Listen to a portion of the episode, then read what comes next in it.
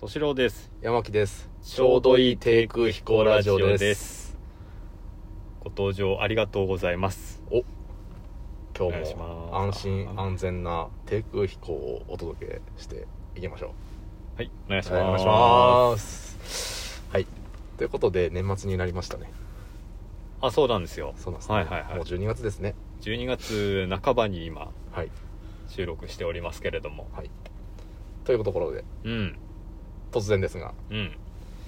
えー、まあ我々も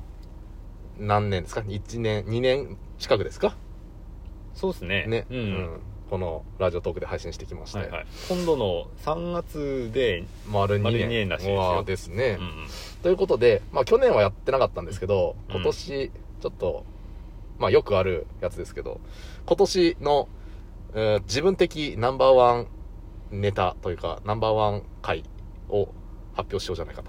はい、今まで配信したやつねそうですねそうですねはいはいはい自分のね、でまあ2021年というはい、形で、 2021年に限定して、はいまあちょっと2020年からやってんの2000うん2020年からやってるのかなうん2020年の一部ちょっと年末のやつも私ちょっと組み食い込んじゃいましたけどあそうですかははいい、山木さんの私ベ的スにト3、はい山木的ベスト3ということはで、いじゃあお願いしますよははいい、、まずじゃあ1位からいっちゃいますね、 1位からいっちゃってください、えー、1位はですね、んえー私あの意外と皆さんこれ再生数伸びてねえのかなわかんないけどあのーシャープ23うんうんえーまあ、年末一発目に近いのかな年末あー、ね、年始の初めの方にやった「聞き上手になれる相づちの指しすせそ」っていうああはいはい、はい、タイトルのものがあるんあですそけどれねはいはいはいあれがねなんかね自分なりにハマった んですよ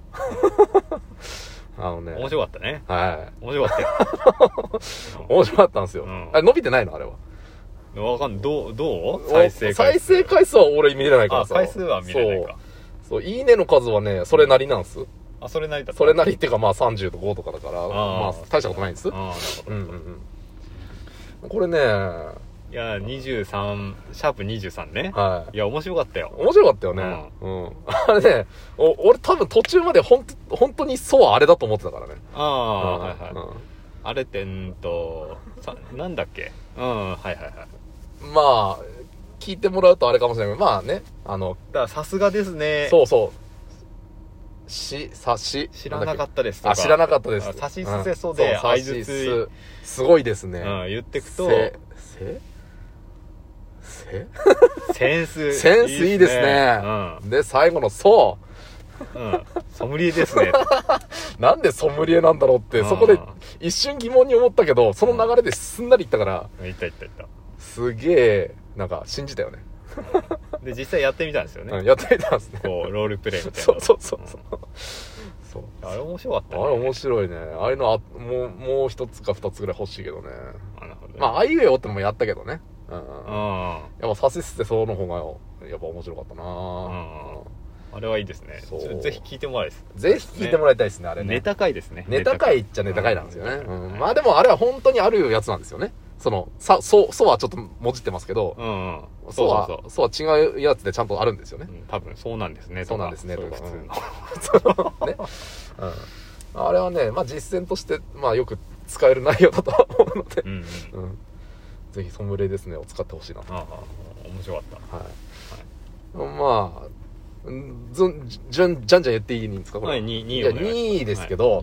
あの、2位がですね、うんえーっと、としろさんのお父さんの話。はいはいはい。何で、回かしてますね何回かしてる中で、うんやっぱりもうインパクトが強かったのが、うんあの、リフォームの話なんですよ。あリボンねははいいはいはいあのーね、赤い扉の、は赤い扉い、のはいはいこれ実は去年の年末なんですよ。これ配信してんの。えっと去年なんだ去年なんですあね。ーこれ22、シャープ22なんですね。あ1個前だじゃあソムリエのうん、ごめんなさい、2じゃねえや。2じゃない、19だった。あうん19 19。だから、年末なんですよ、これ。うんううんん。で、あとはお父さんの話って62と93っていろいろあるんですけど、うんあるあるうん、まあそれも面白いんです、うん面白いんですけどやっぱりインパクトはね赤い扉というね、赤い扉ねうん、言いたかったんだろうなっていうのがうね、んすごくこう印象残ってますね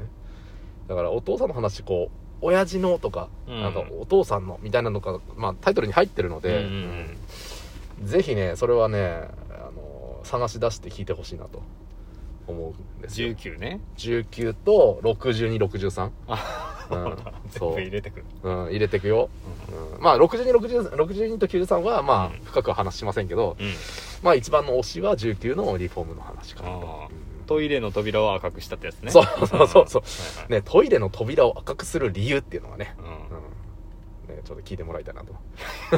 隠すんだ隠すね。隠しなくてもいいじゃんあそうねん、要はお客さんに言いたいからねそう、お客さんに、トイレどこですかって聞かれた時に「あの赤い扉です」って言いたいとうん。言いたかったんだろうな、と。言いたい一心で扉を赤いのに付け替えたと、ね、すごいよね。その発想もすごいなと思って。うん赤なんだって思ってあ。そうだよなトイレで赤かって最初思ったけど。うんまそあねこだけ派手ですから ねうちの中でそうなんですね。普通やっぱ家って赤い、赤いとこってないもんねやっあぱんまりないね。うんあの、たまに、こう、キッチンの扉の部分を赤くしたいとかっていう人はいるけあーうんうんど、あんまりないねう。んうんうんうんうん。そうね。そこだけ光を放ってますよ、いまだに。う んうんうんははい、それが2位でしたい。と2位でしたとう。んで、3位がですね、うんこれは、あの、自分の中でそんなに面白い面白くないじゃなくて、印象に残ってるというか、思い入れ深いというか、あああのの、この配信をしてきた中で、ちょいバズりをしたっていう、ああーはいはい、はいはいはいありましたねありましたねありましたよねはいはい、山木さんの私の何か、はいはいはい私普通の話をしたんですよ。うん別にそんなに、うんなんか、爆笑ネタってわけでもないですし、うんはい。あれ何番でしたあれがですね、ううんーんと、58? かな58番はい。えっ、と、先輩とご飯を食べに行ったっていう話なんですよね。なんか何でしたっけお昼ご飯を2度食べるでしえたっっけ、と夕夕ご飯を二度夕ご飯を二度食べ、お昼ご飯を二度食べるですね。うんお昼ご飯を自分で集まりがあって食べたんですけど、うんその後にすっごいお世話になってる先輩から、たまたまこう1時間かけてこっちの方に来たから、う飯食い行かないかって電話が入って、んうんまさか食いましたと言えずにっていう。うんで、2回食うっていうね。はいはいはいそれも先輩は食べさせたい人だからね。食べさせたい、食べさせたい人だからもうもう頼んでくれてたんですようん、ちゃんと大盛りで り、しっかり大盛りでねうん、大盛りでね大盛りでご飯だと普通にこのおかずだと足りないだろうってことでうん別で単品もこう付け加えてくれはいて、あーもういつもだったらありがとうございますなんですけど、はいはいうんその日ばっかりはありがとうございますみたいなもうちょっと顔引きついながらありがとうございますそれは何定食みたいな 定食みたいなですあねあ、はいなる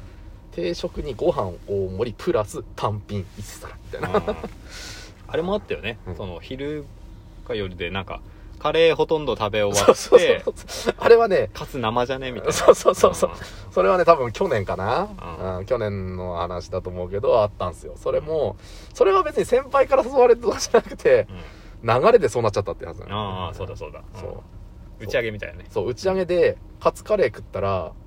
そう、三皿食ってきてんですよ、そこ。その別な打ち上げ会場にも行って、うん他でも打ち上げしてたから、そっちにも顔出しますよっつって行った時に、うんまあそっちも先輩だ、そっちは先輩だったから、うんあのご飯食べるよね、みたいな話になって、あ、うん食える。まあ食えそうだったから、はいは普通にいカツカレーを頼んだら、はいカツカレー食ってもうほぼほぼは全部食い終わったぐらいの時にうんカツが赤かったっていうねはいはい赤くてわーって思って一応店員さんに言ったらうあの100%のカツカレーがもう一回来たっていうんそうだねうんでそれを平らげる ってい3食食べ たう食べたっていうでそれが58番うんそれはそれは違うそれは多分もっと前あええ同時にしてると思うよ嘘、うあれん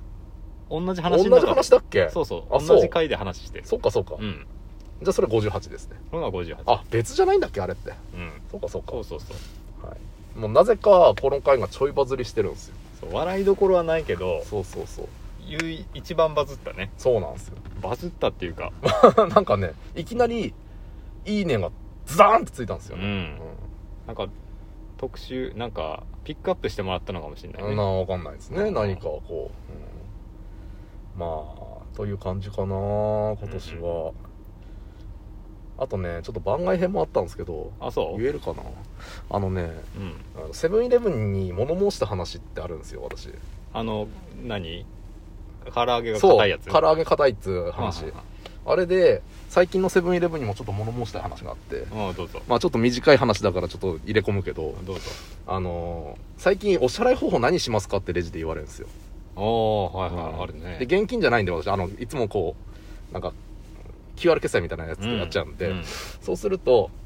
選んでくださいって言われるのよ。た自分で。っでタッチパネルでね、はいはいていうところもあれば、うん店員さんが、何々払いでって俺が言うと、うんはいって言って店員さんが押してくれるとこもあるの。あああるねたまにね後者の方が、うん俺はいいのね。うんこっちは何々払いでって言ってるだけ、言う言うだけであっちがちゃんと処理してくれるから。うんでも、最初の方のパターンだと、うん何々払いでって言うと、あ、じゃあそちらを押してくださいって、うんうんこっちにもう一回動きが必要になってくるう。んめんどくさって思うんですよ。まあのシステムを統一うんしてほしい、セブンイレブンさん。統一するなら自分で押してもらう方だろうね、だってえあっちにパネル向いてるからねー、でも、あっちで、あの、内側でもパネル操作できんのよ。あそうそう、最初ね、こっち側でしかできないと思ってたうの。んうんでも、普通に、店員さんの方でタッチしてんのよ。あそううん。え、機械によって違うのかな、あれ。あれそんな俺あんま見たことないな、そう、最近ね、最初はずっと、確かに、うんあの、お客様側から押してくださいみたいな感じで、うんうんうんで、店員さんが押す場合も、こっちまで手伸ばして押してたの。それは見たことある、そうん、でも最近ね、うん普通に、店員さん側の画面で押してんの。あそう、うん。だからし、もしかして、機械も変わったのかなそれができるようになってんのかなじゃあ、古いところは自分で押してくださいなのかなえそうなってくかもねそっかそっか。じゃあ、待ちましょそうねはい、うん、確かにその一手間あるよ、う。そう。うもうめんどくさと思っめてんどくさいねうんっていう話がどうしても言いたくてん、番外編で詰め込みましたはい、いうベスト3い、でベしスたト3でした、はい、皆さんぜひ気になった方は あぜひ聞いてみみてくださ、はいい、聞いてください、さよなさよなら